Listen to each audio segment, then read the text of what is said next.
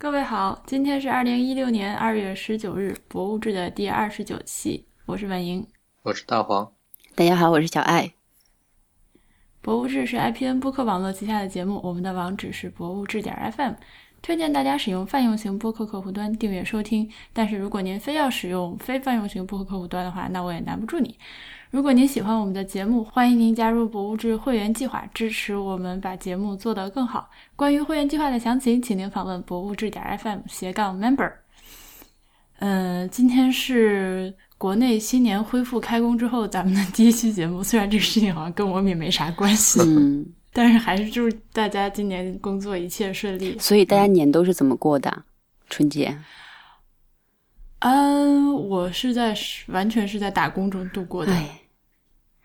但是我我我今年还是在就是日本的网站上看了春晚的直播，然后有很多日本人也来观战，你知道吗？然后 看弹幕看的还是据说日本人的弹幕都非常非常的欢乐，然后就说。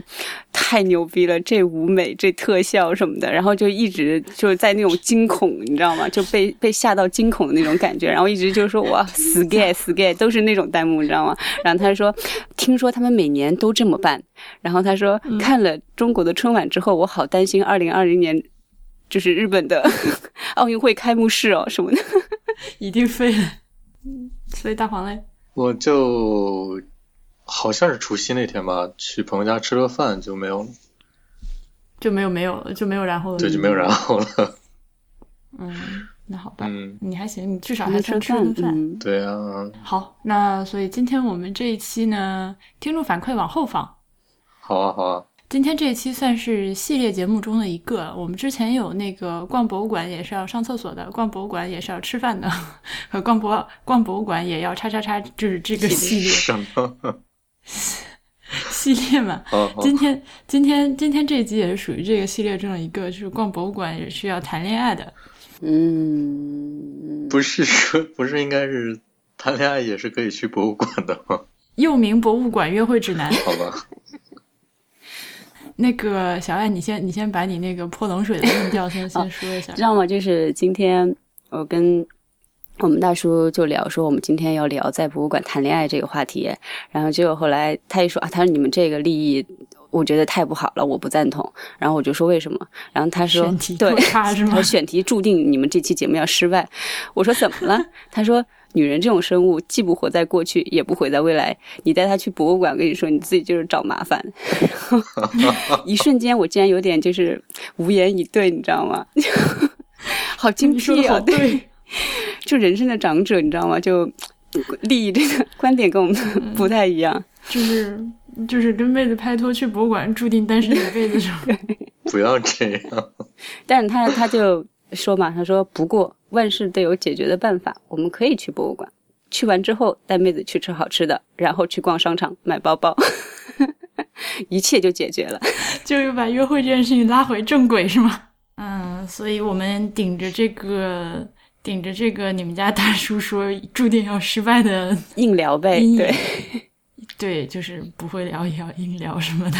哎，但但是我觉得今天这题目还是很有意思的，而且也比较应景吧，感觉我们节目越越来越接地气那种感觉。哎，真是哎，就很不幸的是情人节已经过去了，因为我们上个礼拜过年休息了一周，所以没有录。没关系，我们有时差吗？嗯，你时差能差六天是吗？对不起，那大家那个接下来后面还节日多的是嘛，是不一定非要某情人节才可以。我们不是说嘛，找对了人，每天都是情人节。博物馆就在那里，每天都可以去。好酸，周一不可以。嗯，那个情人节当天，我我看好多那个就是大博物馆，他们那个 Instagram 的那个账号上都在发自己呃馆藏里面就是和爱情这个主题相关的一些东西。嗯。的那个图片，然后反正也是就是应景嘛。但问题是，他们发的那个东西，我非常的我觉得非常好笑。就是很多博物馆，就我觉得我理解中的那个爱情，呃，就情人节这个东西，你发出来的图，呃，会比他们发的要含蓄很多。嗯，比如说像，比如说像那个维多利亚阿尔伯特直接发了就是日本那个春一个春宫图。那个就是我们上一上上上期那个会员礼物那个那个大黄买的那个包包上面的那个，嗯那个是大英博物馆的，啊，不好意思，大英博物馆。嗯然后还有很还有很多就是就是他直接跳过了谈恋爱这个部分，发的就是性 相关的那个作品的图，然后我就吃惊于你们老外尺度真大。对，我觉得可能真的是文化不一样哎。就比如说，我觉得情人节这种意外的，就日本的美术馆还有博物馆什么的，都完全没有去怎么说，去附和这个主题哎。就很少有展，就是好像是跟情人节这个主题相关的。但是呢，就是在新年的时候，因为今年日本也是猴年嘛，然后有很多博物馆的话，就出了跟这个猴相关的很多这种展览。对，然后反而情人节非常安静，而且就是可能在日本的话，二、月十四号还跟咱们就嗯，他们是女生给男生送巧克力的日子。对对对，后面还有白色情人节的时候，然后再返回来，而且吧，就是这个情人节感觉就是一个，还不不只是爱情，就比如说你同事之间的话，你也可以互相送巧克力，然后那个巧克力就叫义理巧克力，叫 gili，就是说我就是在工作当中的伙伴，我很感谢你，然后所以我要送你巧克力，然后所以我们部门的话，啊我们都是集体出钱，然后给我们部门里面的男同事买巧克力送给他们，这样子，嗯，对，所以就已经。我扩大了这个对象，嗯，日本真是一个不规则透镜的感觉，什么西方文化传过去都能发生一定程度上的畸变，有点那种感觉。对，所以原来，所以所以我的意思就是说，原来就是那个老外他们情人节这个定义是这样的，就是那么的直白哈，或者就是在他们的那种定义里面，爱就离不开性吧，可能就。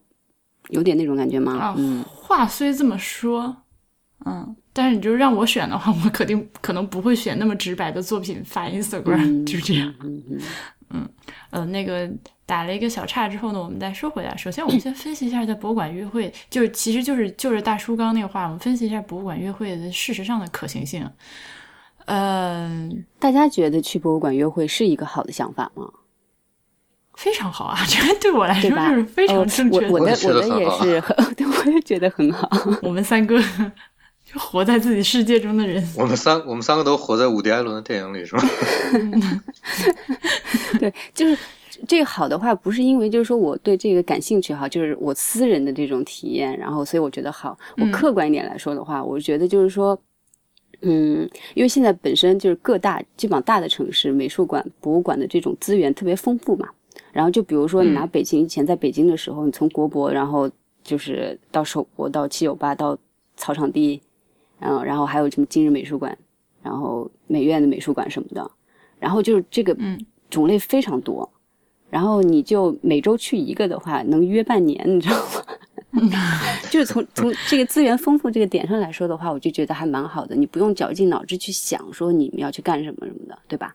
然后呢，嗯、对于特别是年轻的情侣来说吧，因为基本上博物馆的、美术馆的怎么讲，票价都还蛮不贵吧，至少、嗯、对。然后在国内，我觉得都是相对来说属于比较低的啦，嗯。嗯然后有时候你要去看一个好的展的话，就怎么讲，很很赚，对。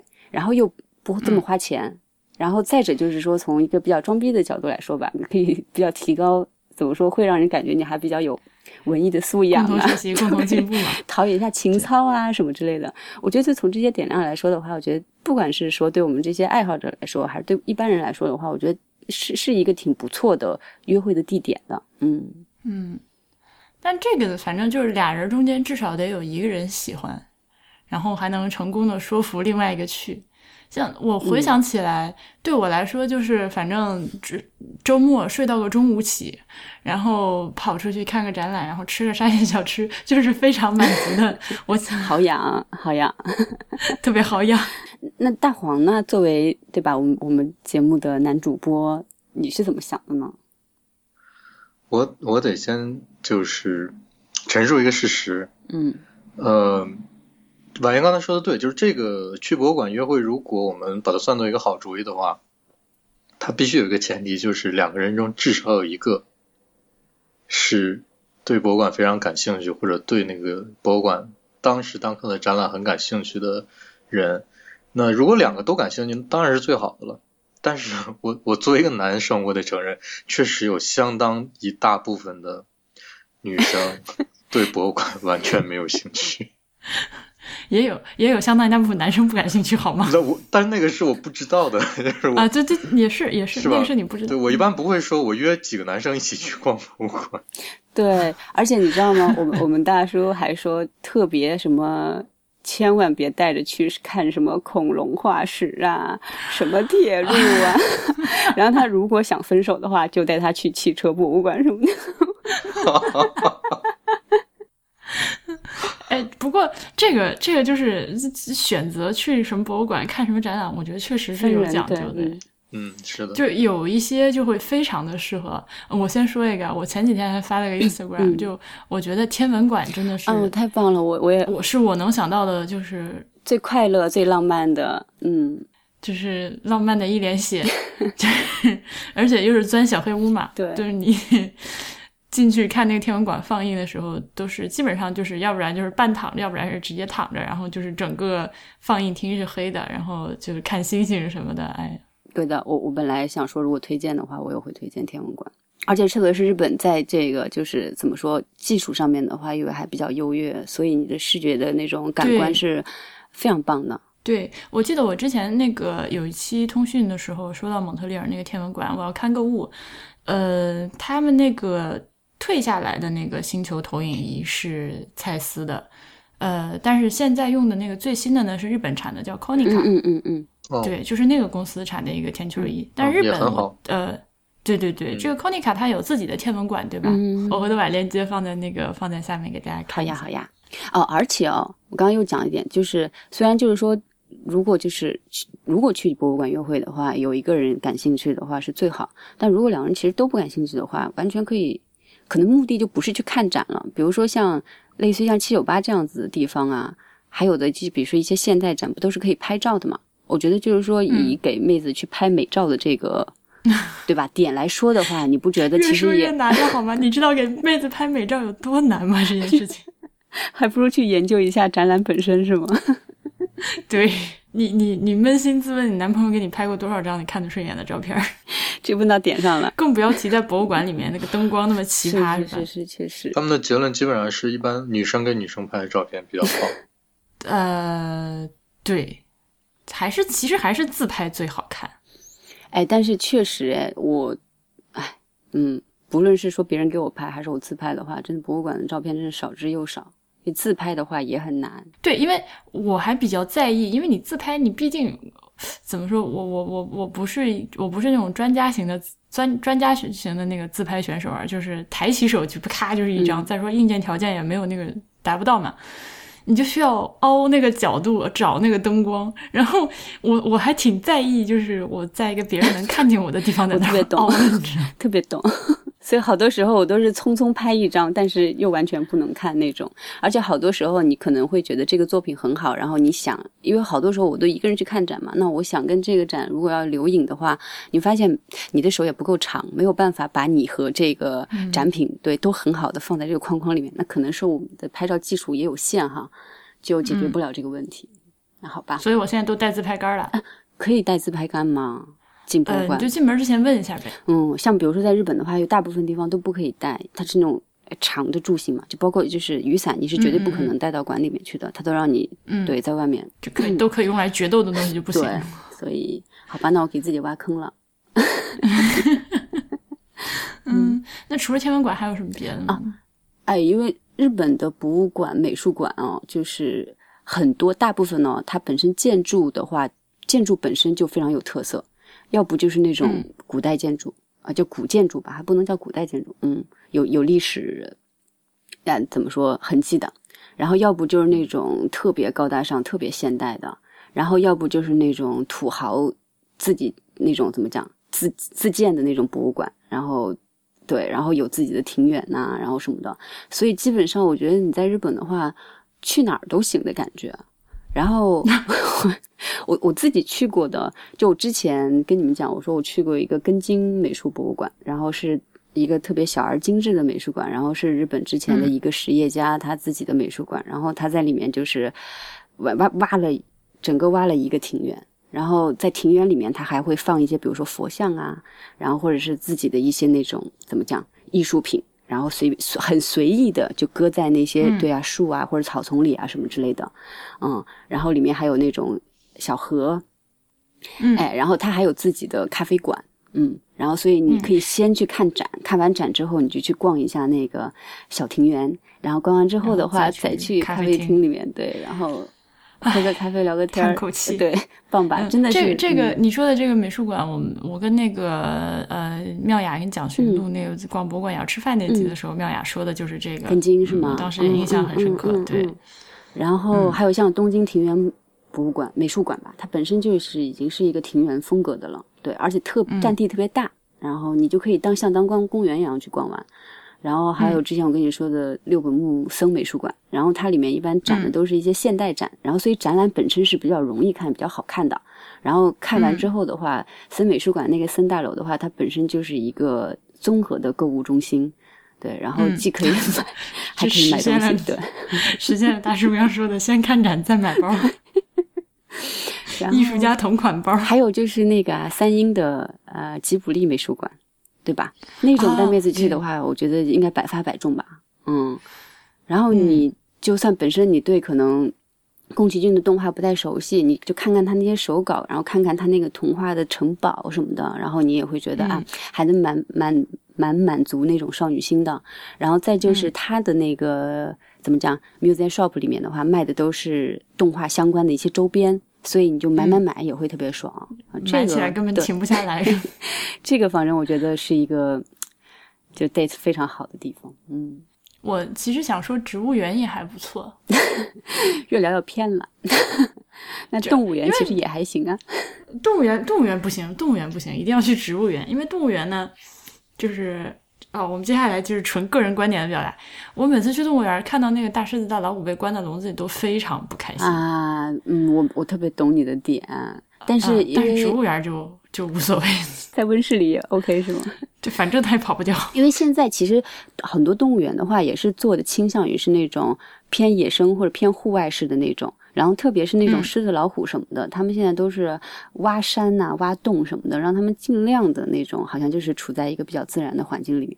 然后因为嗯我不是住在上野这边嘛，东京特别有名的那个上野动物园里面，里面还有火烈鸟，你知道吗？啊，就一大片嗯湖泊里面有火烈鸟。哎呀，那那日本的天气它真的 OK 吗？我没考虑这么多，但是真的就是美。哎，嗯，那你回头去仔细的参观这个，然后回来给我们做个报告呗，我还挺感兴趣。动物园是吗？对，哦，因为动动物园，我们之前在节目里说过，动物园其实是属于博物馆，是哈，对，它有自己的收藏，它需要那个有自己的 conservation，然后它有教育的功能，它还要持续的办展。你知道上野的收藏是什么？上野动物园的嗯，最 熊猫。我 刚想说，我跟你讲，火到不能火。我去了好几次，我没有一次能排上队的。然后它熊猫馆还是就是单独收费的。哎呀，那个人群啊，然后所有的家长带的小朋友其实都是来看熊猫的。然后你在接近上野。就是动物园那附近的话，你就看到很多的商店啊，包括很多摆设，就全部都是熊猫的形状。对，啊，熊猫我一直不觉得有多萌哎，而且 我是个点很奇怪的人，对不起。不是我，我也觉得，因为他已经被抬到一个一个标签的地方了，就你你好像已经不能客观的看他了。看它，嗯，对，因为熊猫我唯一我最在意的点就是屁股上的毛永远是脏的，就不能给它洗洗屁股嘛。它哪只是屁股是脏的呀？它整个都很脏，好吗？它不根本不是白色的，就是你会质疑疑它为什么毛毛色会长毛色，对，然后就会想说，真的不能洗一洗吗？但是你你看过那种白白净净的大熊猫吗？反正我没有见过。我也没有见过，嗯我所有见过的熊猫都是那样的，就就在那儿就在那儿嚼啊嚼啊嚼啊嚼。这就是它们的美吧？我觉得，嗯，就是你明明你明明是个熊，你为什么要 长出黑白、黑白相间的毛色，然后最后还搞得那么脏？啊，你说到熊猫，就是那个呃，我我上那个博物馆课的时候，呃，就是生生物生物类，就是动植物类收藏那个课的时候，就有有个同学专门做了一个 presentation，是讲那个动物园里面繁殖熊猫的。然后就我那会儿才知道，就是因为熊猫这个动物呢，它就是其实它也也就活该灭绝，你知道吗？它吃的又挑剔，呃，然后呢，再加上天然就是性欲很冷淡的一种动物，嗯嗯，所以他们那个就是熊猫繁殖中心的人，为了就是促进他们生育呢，会给会给他们看那个熊猫的成人影片。是熊猫和熊猫的吗？对，是熊猫和熊猫的成人影片。嗯就因为有很多很多那个，越尤其越来越多的熊猫是人工繁育的嘛，然后从小就是不在自己那不在成年熊猫旁边，所以它它不知道它是要？学习，对它不知道这个事情怎么做，所以要要给熊猫看成人影片。所以有有计算过成功率吗？确实是有增加他们的性欲的功能吗？啊，那那个同学的 presentation 倒没有讲会，但是他说到这个的时候，所有同学都笑 乐翻了，觉得这种动物真是对啊，所以你看熊猫，它本身我觉得它它就有网红的这种特质啊，因为它身上有很多的点，你知道吗？嗯，再加上它又稀少，嗯，你这是在骂网红。所以大黄都还没有讲他觉得对啊，挺适合约会的博物馆呢，美术馆也行。你你你你去过的，你觉得哎带妹子去的话，其实反响还不错的呢。对，国内国外你都推荐几对个？是这光顾着拍建筑了，就不是没有关注过妹子到底喜不喜欢。我就是从可操作性的这个层面来说，呃，真的要看不一样的妹子究竟喜欢什么。就是你们刚才说，像大叔吐槽的说，肯定绝对不能带妹子去什么铁路博物馆，然后什么汽车博物馆就就已经 嗯就根本就不行了之类的。但是 但是你知道，有的就是就就是有些妹子她就喜欢铁路或者汽车呀。嗯真的是这样，而且呃，有的时候我去汽车博物馆是，就我记得以前有去过，是妹子带我去的，嗯哦，就是就是不同的情况真的是都有的。然后你要抓准那个他喜欢的点，点，嗯但是我觉得一般的，比如说很多跟呃各地的那种有主题的漫画博物馆啊，嗯然后那种那种相对来讲比较柔和可爱、展品柔和可爱一点的，我觉得都可以的。然后就是因为我我可能接触到的比较多的妹子都是呃对艺术比较感兴趣的，所以对于我来说，美术馆、博物馆都都是没有什么问题的，嗯，这不是个问题。这不是个问题，就是没有把它能够拿到上纲上线的去讨论的程度。嗯嗯实操角度讲就是。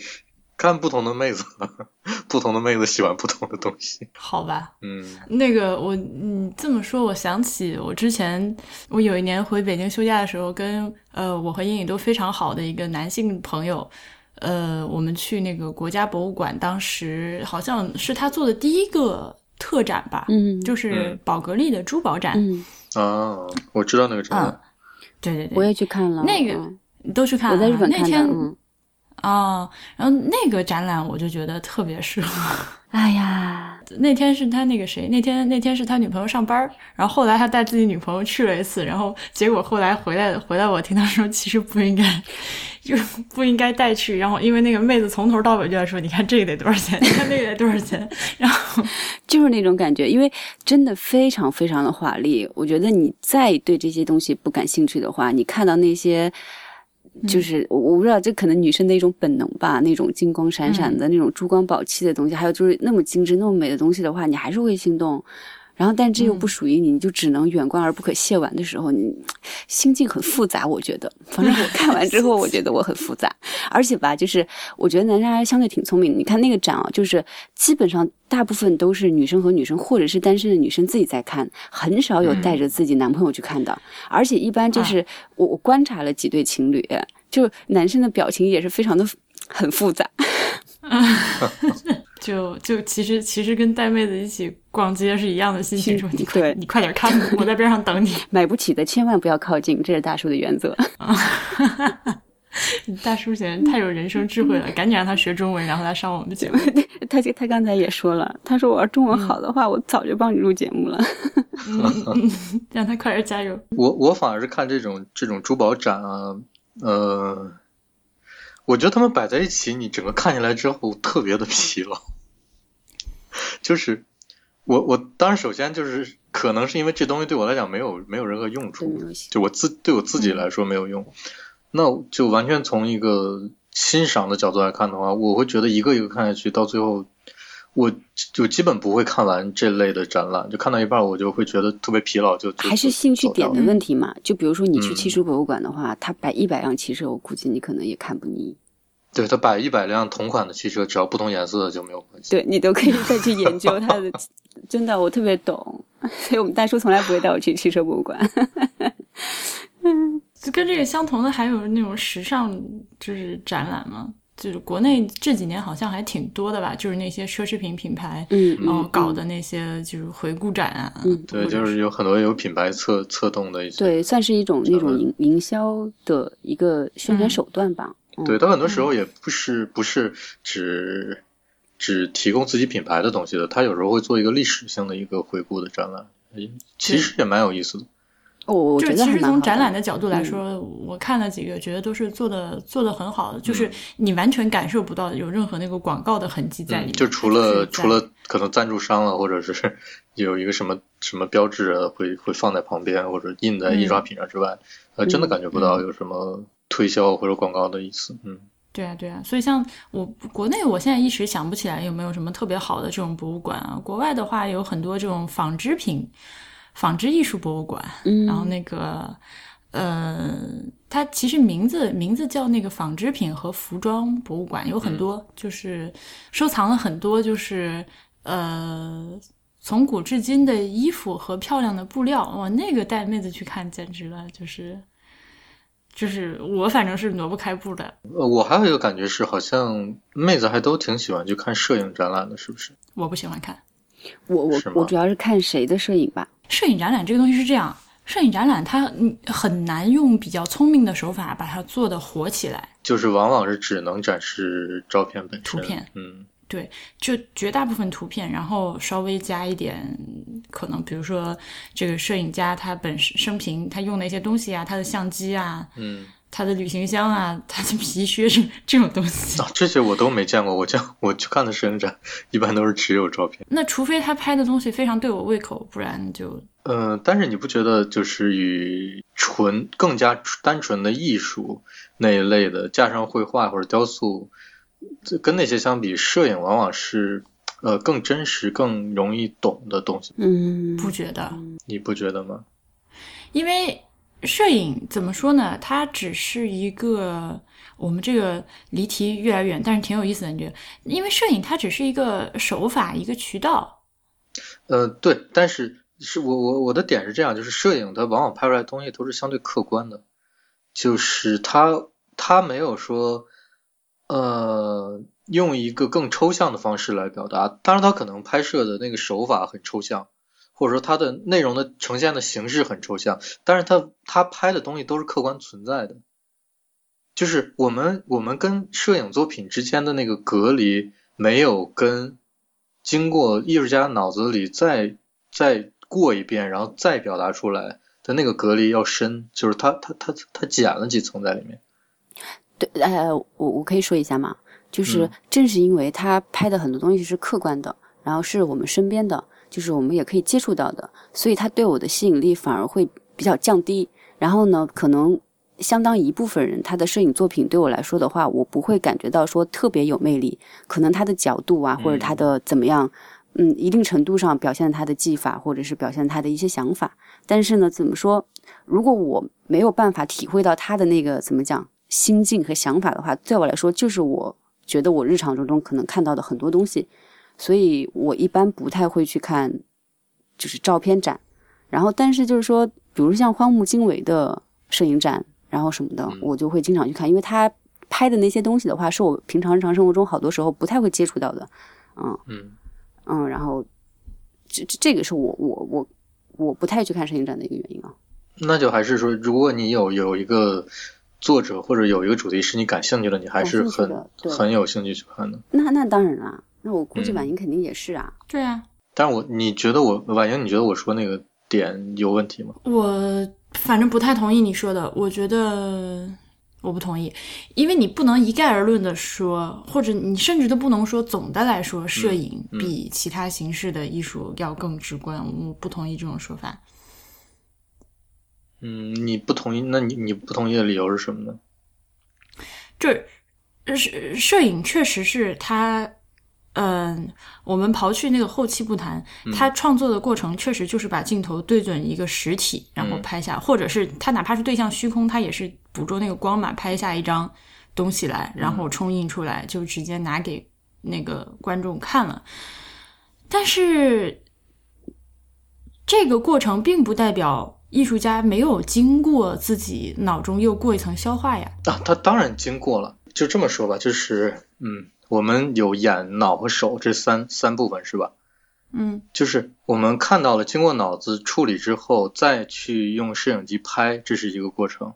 我们看我们看到什么东西，然后经过脑子处理之后再绘画，我这是这是另外一个，就是绘画加加了很多别的东西，就是它加了我的我想表达的东西的，就非常主观的想表达的东西，而摄影是。我往往是我选择了一个什么，就是我要拍摄的东西全都是客观存在的，我没有去主观去再给这个世界增添什么东西。就是你如果说我最后拍出来这张照片是给世界增添的东西的话，那是另外一件事。就是我想说的，就他他表达的那一刻，他只是选做出了一个选择，这个选择可能是非常高深的，然后他的选择的内容可能是。呃，也很抽象的，也可能我们排除那些加了后期的，就单纯是照片来说，就是它它肯也可能意味深长，也可能表达的东西非常的非常的深沉，也可能表达东西非常的其他的形容词我不管，呃，但是它就是个选择，而而而一另外另外的一些艺术，它是在给这个世界添添加东西，而这个添加的东西是主观的。嗯，对，我知道你的意思，因为你现在说的时候呢，我脑中想起的是我看过的最近的一个摄影展，嗯，它里面有很多那个，它我一时想不起来这个摄影展叫什么名字了。它是一个呃，从四十年代开始一直给那个 Vogue 这种杂志拍封面的一个时装时尚摄影师，嗯，他有很多作品是非就是就是通过用光和道具的那个借位，拍出了很多达利风格的那种。超现实主义作品，嗯，那个呈现出来的效果已经和绘画没有区别，已经和油画就是它只不过是，它也努力的去设计了那个光、那个布景、那个那个人物的表情和什么之类，它只不过使用了摄影这个媒介，但是它最后表达出来的东西和一幅油画是在我看来没有区别的。但是你说的这个就是另外一件事儿，嗯，就是你说你说你说的这个是，呃。它它不单纯是摄影了，就是我我我刚才说的那种那种摄影还是比较单纯的摄影。你说的这个已经是与摄影这个东西无关了，就是他也可以用别的方式。就是如果出现一个比摄影更能够表达他想表达这个事情的途径的话，他可他会用另外一个途径。嗯，明白我的意思吧？就是如果说有一个有一个东西是。呃，我把我的这个想要做出来的这个效果，想要做出来这个东西，或者我想摆出来的这些东西都组合在一起，然后有一个设备是说我能够把它们整个扫描下来，然后在另外一个空间完全完整的呈现的话，我只是举例子，我也不知道他是不是这么想的，他可能会去用这个设备，就是这个这件事已经跟摄影没有什么太大的那个。必须百分百的联系了，他只是说他熟悉这个方式，然后他想表达出一个这样的效果，所以他用了一个他自己熟悉和他自己能够控制的方法而已。对，那那现在就是这个话就说圆了，只是我们俩就是在想到摄影这个东西的时候，那这个这个这个这个名词的边界是不一样的。嗯，对，我觉得是，而且我是把一切使用就是拍拍摄就是摄影这个手段表现出来的这个作品都。像我刚举例子的那种，都笼统的认为是摄影。就是如果照我这个边界来划分的话呢，我觉得它就是属于艺术家那个在处理的那个成分非常多的。对，这可能是你一开始说的，就是我可能谈这件事的时候，我可能要把我谈的这个范围定义一下。嗯。然后另外一个就是，呃，尤其是现在，由于摄影这件事本身已经异化了。嗯，它会涉及到很多数，就是数呃 digital 的东西，然后它会涉及到很多再处理和再加工的东西。每个摄影艺术家都在尝试往不同的边界和不同的领域去扩散和互相的交互，就是它已经已经有点变了。但是我之前说的那个是有一点就是比较传统的那个摄影的意味，就是在那个范围之内，呃，就是呃传统的绘画和传统的摄影的那个时代。OK 的作品，我觉得是那样的。嗯，啊，我们我们觉得我们谈的太远了。没关系啊，我觉得挺好的。所以我们刚说了半天，其实也没有说出什么，呃，就是说了半天，就是得看人。对啊，对啊。其实，其实本期节目可以有一句话总结：博物馆适不适合谈恋爱，关键看人。但没有，我我们先是从客观上来说了的话，博物馆约会这个事情是可行的嘛，对吧？然后呢，对，那就看人去一些，你硬要凹出一道逻辑来，合适的那个人去合适的博物馆谈合适的恋爱，对吧？嗯，那那个说到这里呢，我们再往下再多说一波，就是我曾经在知乎上，你你知道有很多问题他会问那个就是如何优雅的做某事嘛，对吧？所以有如何优雅的在博物馆约会是吗？反正首先我要说，我一直不知道这个如何优雅，这优雅到底是啥意思呀？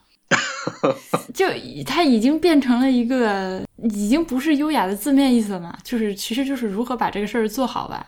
大概是那个意思吧，我觉得。嗯，优雅就是做的，哎呀，这怎么讲？要做的好看，对，要做的美，要做的精致，要做的讲究。我觉得是这种感觉，是吧？对对对对对。那好吧，所以我我之前随随手答了一个小问题，他问是如何优雅的看展览，然后我就觉得这玩意儿真是，就不要触发警报就很优雅了。哎，对我跟你的这个就是这个点差不多，角度是差不多的，就是说这没你真的就是随意，就是最基本的原则，公共场合不要给人制造麻烦就就完了嘛。你至于说这样，我先把我那个答案简速飞速的念一下，呃，就是因为他问题是一个人如何优雅的逛啊，嗯，我说那个第一前一天休息好，以免发生在博物馆休息区不小心睡着被工作人员叫醒的悲剧，因为这个事情发生在过我身上。就自己出去旅游的时候，真的太困了，然后在凳子上一坐就睡了过去，然后就被工作人员过来，哎，这不许睡觉啊！我以为是你已经睡到那个闭馆的时间 啊，倒没有没有没有。然后第二就是穿舒服的鞋子，不要背大背包，然后不要喷香水。嗯嗯。第三，呃，不经允许不拍照，不要触摸展品，不要触发警报。第四，对工作人员礼貌友善。第五，去之前在网上查好导览时间。然后大概就是这样，但是我我我说这个是因为我这不是一个人嘛？今天咱们提到了两个人，我决定我觉得非常有必要跟广大那个男性那个那个加一句：约会的时候不要选女朋友大姨妈期间、大姨妈来之前和大姨妈之后这三个星期。那基本上就三个星期是吗？对，所以我们每个月每个月约约会的窗口期只有一个星期。对，没错，嗯，你就找排卵期去吧，而且还得。你得规律才行，不规律的话，那个星期都没辙。这是什么烂节目？所以就不要聊了，不要带妹子去博物馆，烂死了，受不了。哎，没有，但是刚才你刚刚说的那些点都很重要了。就是说，那如果我们真的去博物馆约会的话，那最好我们什么事情不要做，我们就不谈说我能看得优雅了，对吧？我能看得不丢人，这是咱们的一个最低的。界限嘛，对吧？首先查好一些必要的一些基基本的准备，嗯，然后就是我可能会比较注意，就是因为有时候情侣特别是热恋期的话，会比较不太在意自己的言行，说话可能容易比较大声啊，或者是两个人在一起过于黏腻呀什么的，我觉得这些都不太好，嗯。然后反正就注意说话声音，不要喧哗，不要在不能拍照的地方拍照，或者是搂抱啊，或者是干嘛。然后还有就是 对女生来说的话，我觉得不要穿太高的高，就嗯太高或者太尖的那种高跟鞋，因为基本上博物馆不知道为什么是嗯建筑本身的原因嘛，还是什么，就是你高跟鞋走在那个博物馆的路上路嗯。怎么讲？地面会很小。一般展厅都会比其他的，尤其美术馆，就是空旷，就是很空旷。嗯，东西很少，填不满。对对对对对，那这对不起，物理学太差。对，就是会会有那种回声，然后会非常的聒噪。高跟鞋，特别是你走起来走的又比较碎的时候，嗯嗯，就是你从保护博物馆地面的角度来说，也尽量不要穿那种会给地面造成特别压力、压力特别大的鞋。因为博物馆都是它预期是我整个这馆里所有的建筑也好，地面也好，所有的这些装饰也好，它是要使用非常长的时间的。因此，它虽然也用了非常好的材料，但是最更好的方式是，即使的这样准备和预估了，你也尽量好的去保护它就好了。嗯嗯，那你说这个，我想起有那个圣马可广场上，呃，那个威尼斯的圣马可广场上，那个就是公爵府吧，是叫公爵府吗？嗯嗯，我我最后一次去那儿的时候，赶上一个马奈的展览，然后那个在二楼就是那个吹笛子吹笛子的男孩之前，那个、那个展厅的地面彻底是凹陷的，我非常的担心。哦，嗯，那因为那个就是那个楼已经特别老了嘛，嗯呃，我当时走到那儿的时候，就是你很明显的感觉到你往那个画儿走下去，你整个人是在往下走的，然后又走上来那种感觉。嗯，嗯，这哎还真的是啊，我又打岔了，但是真的是会 出现这种年久失修的展厅。啊，不过这马奈这幅画真是全全球跑啊，对啊，到处跑。不休息的感觉。是啊，也油画也不太也不像我们国我们我们国家的那些作品一样这么娇贵哈。对啊，展半年藏半年什么的。嗯所以那所以那你们在博物馆里面看到什么奇葩的谈恋爱的人吗？奇葩的看展的小情侣吗？嗯，比较普遍的一个情况就是像小艾老师刚才说的，就是可能两个人讲话声音会比较大，然后会腻腻歪歪的。腻腻歪歪的，有那种呃那种感觉的笑声从博物馆里不知道哪个地方传出来 我们要求好高啊！啊。我是觉得啊你要是就是呃，首先就是你要是带妹子去博物馆的就看展览的话，呃，你最好要有功课。就是如果你不是说对这个展览内容非常熟悉的话，你要做一些功课，然后去能讲出来一些东西可能会比较好。但是，嗯，就是尽量要控制自己的音量要小一点，然后声音尽量低一点，这种这种是比较好的。然后两个人最好像老夫老妻一样，很平静的在里面走来走去，就不要叮了咣啷的。感觉跟我们三个人做朋友都好难。好挑剔哦。嗯对我就是比较烦那种，就是看到什么就就哎，你给我拍张照那种。别的别的好像都还行，别的你们随便吧。就是嗯，有，但是有那种博物馆还是很适合，就是大声说话也没关系的。呃，比如说什么动物园嘛，对啊，动物园、植物园啊、科技馆啊 这种，天对天文馆、科技馆都还嗯行。对小孩儿特别多的那种地方。对，都没什么关系。我推荐一个重口的，嗯我一直还没有敢去看。就如果就是有正好双方都比较重口味的情侣的话，嗯，可以去看，在日本东京有一个寄生虫博物馆，我靠，哇是世界唯一的一个对，然后啊展示各种就是寄生虫，可能就是反正显微镜下的样子啊，或者有的是它寄生在比如说动物或者人身上之后，它可能病变出来是什么感觉啊那种，有各种标本啊、泡在福尔马林里的东西啊，然后还有就是怎么说图画展示。哇哦，我我这个是想要分手的节奏。你快去看啊！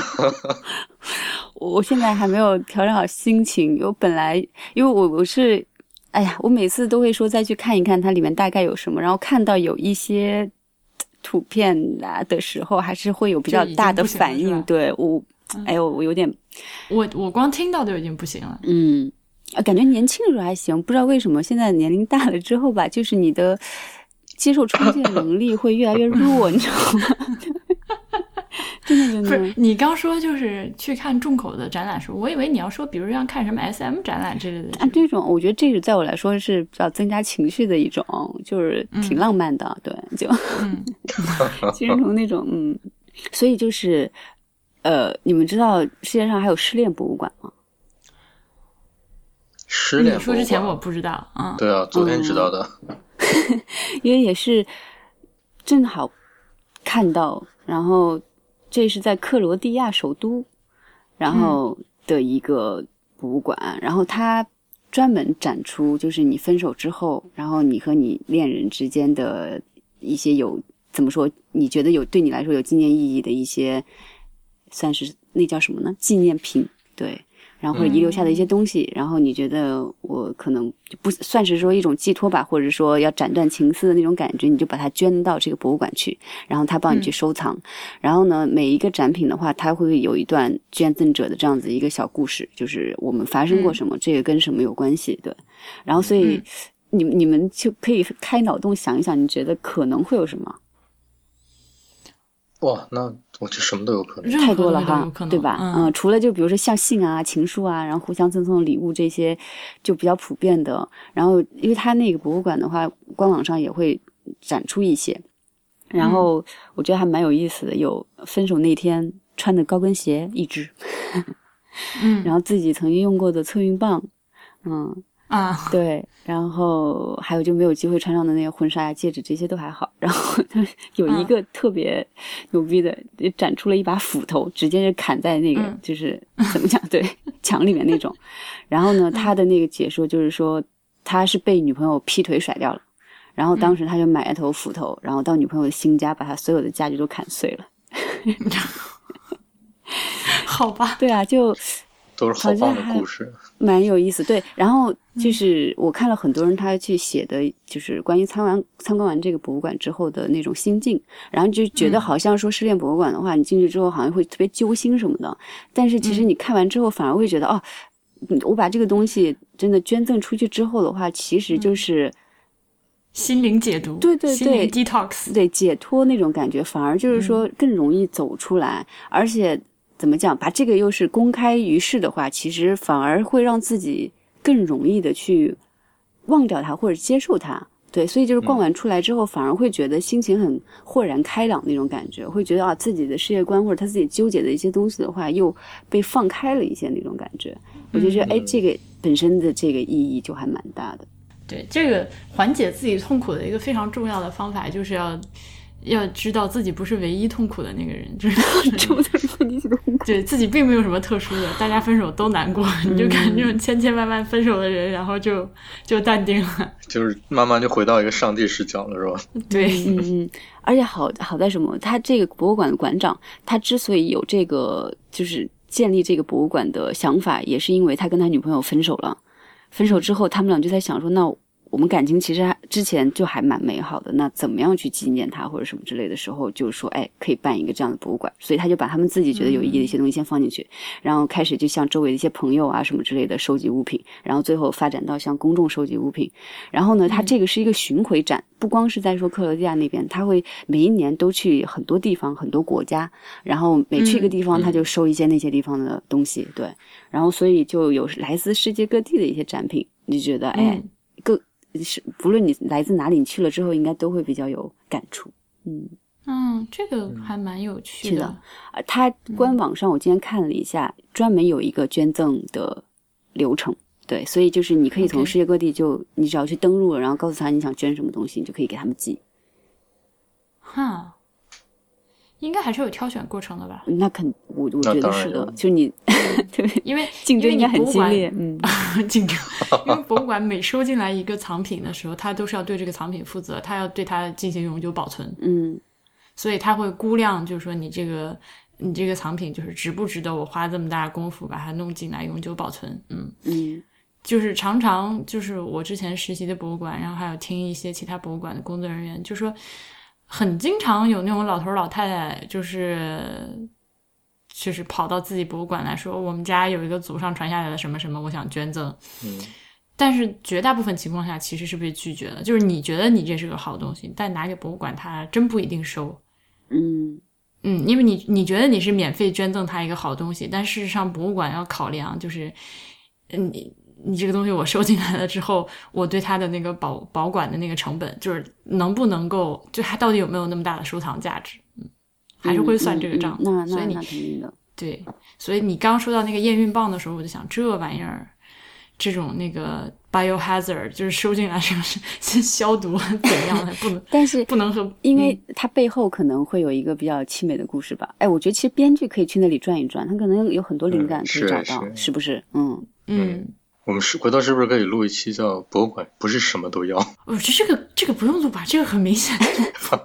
但是我们可以录一期，就是关于日常用品的收藏，我觉得这个会很有意思”？。嗯，哦，蛮多的，嗯嗯对，就是越来越多的那个，就是博物馆学的人，就是在考虑，就是对于日常用品的收藏。嗯，你说到这个，咱们这个最近有一期，呃，最近有一封那个听众反馈里面，其实说到了这个问题。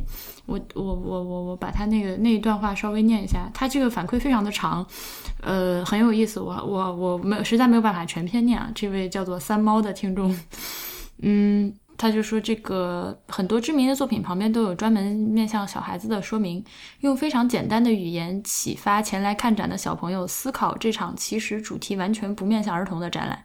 比如艾薇薇摔摔碎汉代罐子的巨幅照片旁边就写道：“大家在家有没有不小心打碎过花瓶？我们在这三幅照照片里看到的是艾薇薇故意打碎罐子。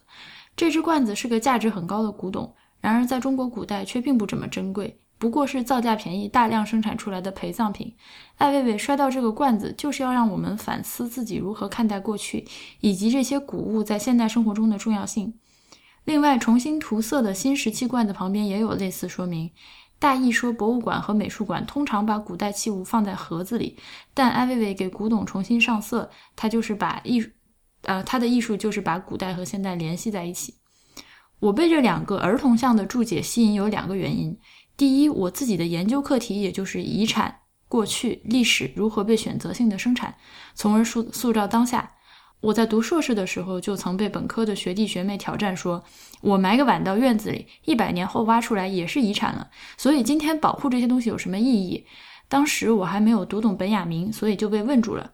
即使今天依然不时想起这个问题，所以我个人一方面依然习惯性的。为毁坏古物的不可复原性感到心痛，同时也反思：的确，假以时间，无物不成文物。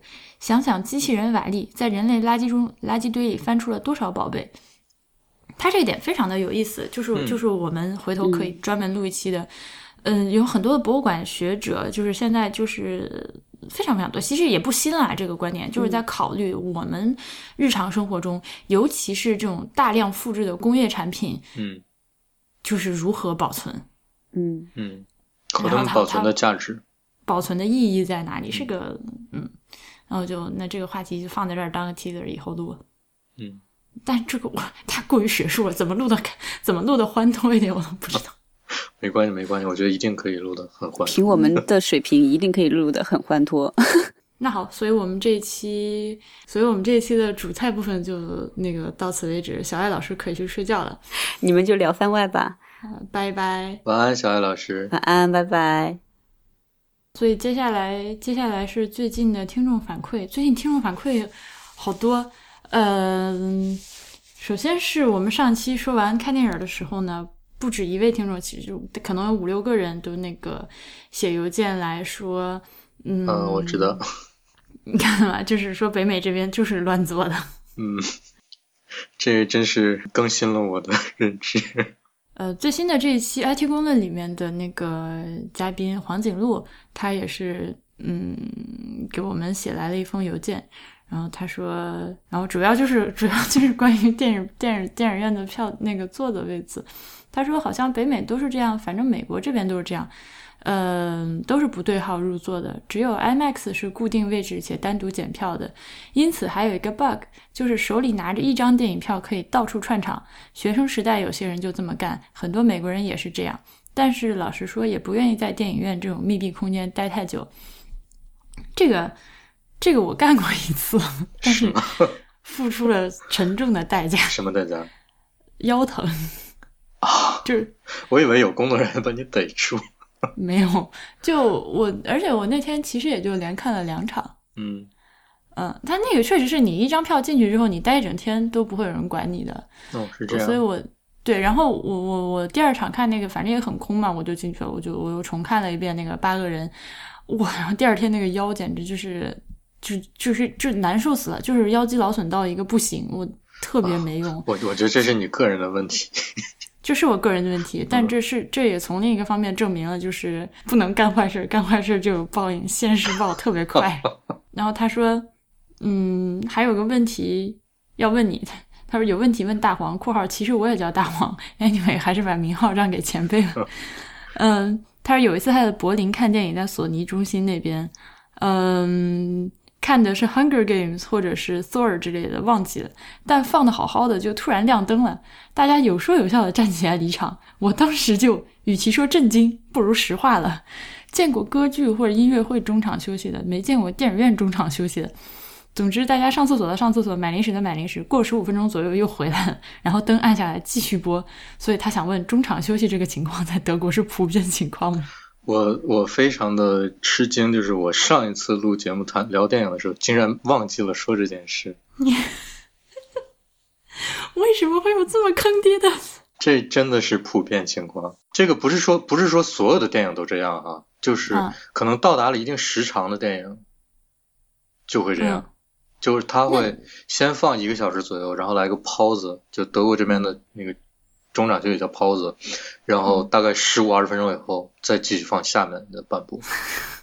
那你你之前那你这位子怎么办？啊，位子就还回到原来的位子，你都可以啊，你可以你可以带着，你也可以，比如说，呃，几个人一起去的，然后有人就不动，然后帮看帮忙看一下，然后嗯，其他人就去买吃的啊，去该干嘛干嘛，聊聊天什么的。这个 你知道这个传统来源于哪儿？就是剧院吧？因为对对对，因为德国是一个德国是一个剧院文化非常呃深厚的这么一个国家，就嗯他们对于歌剧啊，对于各种剧啊的那种热爱啊，到我觉得到了一个丧心病狂的地步。嗯 反正就是因为剧院是中场要休息的嘛，嗯而且剧比如芭蕾舞剧，它有一幕一幕的那种幕间的休息，这都是有的。然嗯后对于他们来说，好像我放电影的时候中场休息一下，也挺符合 对他们的人性的。好人性，好吧？我我不知道具体的原因，但我猜是这样的，嗯，应该是这样的。对吧？然后还有就是很多听众就是纷纷为向我那个呃被被美国拒签这件事情 向我表达了安慰。嗯、还不少人希望我们做线下活动，但是我就我因为我在蒙特利尔嘛，我我我到最近为止终于发现了一个在蒙特利尔的听众，所以 好难啊！所以听众们，如果你们还有在蒙特利尔的话，就是呃那个欢迎欢迎给我们来邮件，然后我们可以一起组织个什么小活动，一起去看个展，或者喝至少喝个咖啡什么之类的。然后还有人问，之前和任超，呃，李先生，李先生吧，应该是不知道是先生还是小，呃，这个李先生还是或者是小姐问，之前跟任超录那个伊朗那一集的时候提到说要录一个故宫的审美，嗯。嗯，这个话题还是一直在日程上的，但是因为最近不是过年嘛，所以、嗯。呃，任超他在国内工作肯定是时间也比较忙，或者而且再加上我们俩时差很难凑到一块儿，所以这个话题是要聊的，请大家再稍微耐心一点。嗯还有还有就是，呃，自从我们二十一期，呃，高手高手高高手那期其实是圣诞节那期播出来之后呢，就有很多人问结尾的音乐是什么。那个音乐呢，首先你们要知道，作为 IPN 旗下的一档节目，当然哪怕不是 IPN 旗下的一档节目，我们都是不会使用未经授权的音乐的。呃，那首是我自己录的《Petit Papa Noël》，是一首呃传统的法国圣诞节儿歌，大家去搜就好。但是因为很多人找我要，但是我觉得那个录的其实挺次的，那个是我在买话筒之前，其实去年录的，所以音质非常的差。等我回头录个清晰版的再发给大家。还有一个就是最近我我们的那个博物志的微博，我把它拿过来了，就变成了不光是李叔在李如一他帮我们在弄的时候，我也在帮着一起打理。然后我就突然发现，我们新浪微博的那个私信里面有好多之前各种人写来的邮件问各种事情的，所以我在呃在在我再跟重复跟大家重复一遍，即使这个微博账号现在我也帮着打理呢，还是希望大家有事写邮件。嗯，因为各个渠道都可以留言，知乎也能留言，呃，那个微博也能留言，Instagram 也能留言，Twitter 也能也能留言。这我我就是我还是需要一个总的一个渠道去回复大家，就是我们一定会看，而且我们至少我们两个人一定会看到的是，就只能保证邮件。对你发在别的地方呢，就真的不一定。嗯还有一个还有一个问题呢，就是关于购买过期的通讯的事情，就是目前为止我们还没有一个什么，比如说网页就可以方便大家在上面上面直接购买的。所以呢，如果想要购买过期通讯的各位，就还是给我们发邮件到博物志 at ipn 点 li，然后我告诉你怎么弄就好了。嗯，我们还有听众，就是其实陆陆续续都有听众来问那个关于呃，就是想当策展人应该学什么专业，或者就是你们博物馆学是学什么的。我们之前我和那个杜毅一起录了一期，是跟大家讲博物馆学学什么的。那期那期播出去之后，那个李如一跟我说，我可以搞收费留学咨询。我觉得你可以，你 搞一个这样的服务吧，按小时收费。对，按小时按小时收费，Skype 聊天还有各种那个代写那个学校的 动机信什么的，动机信，代写动机信，代写 C 位什么的，欢迎大家来找我哈。嗯，但是就是至至于说回答大家这个问题呢，就是这真的不是因为每个人写邮件来问的时候，你的情况都不一样。嗯。然后我又不认识你，我也不知道你的你的真正的兴趣点在哪里，就是一封邮件是说不清楚的。所以像这种邮件呢，我一般回的会比较谨慎，就是我只会回一些比较就是嗯大概的内容，就是总的来说是这样的内容。嗯，很细的我确实没有办法回复，我也不知道，比如说你想去哪个国家上，你上完之后将来想怎么样，再细致一点，比如说你上学的预算是多少，你这人的性格怎么样，我都不知道，所以。就是像这这种邮件呢，你要知道，这就好比，这就好比你给一个素不相识的人写了一封邮件，说我最近谈了个恋爱，你帮我看看这人靠不靠谱？是是是，这这是不能这么玩嗯，差不多。嗯，对，但是但是我是非常感谢大家对我的信任啊，就是受宠若惊，这种重要的事情都写邮件来问我，我只能说就是机会合适的话，我们再录一些，嗯，别的就是和这种就是。呃，相关专业的上那个那个上学和就业相关的这些话题吧。嗯，因为我是学博物馆的，大家一定要知道，就是你学艺术史、博物馆、艺术品经营都是非常不同，就是不一样的行业，根本就是隔行如隔山。你拿艺术史的问题来问我一个学博物馆的，我真的是答不出来。不想假装自己是行家。那以上就是我们这一期的听众反馈，这一期就到此为止。博物志 Music Log 是 IPN 播客网络旗下的节目，我们的网址是博物志点 FM，新浪微博是博物志播客，Twitter 和 Instagram 都是博物志的全拼。如果您喜欢我们的节目，欢迎您入会支持我们。入会请您访问博物志点 FM 斜杠 Member。如果您有任何的意见和反馈，都请您来邮件到博物志 at @ipn 点 li，这是唯一一个能保证我和大黄都能看到的反馈途径。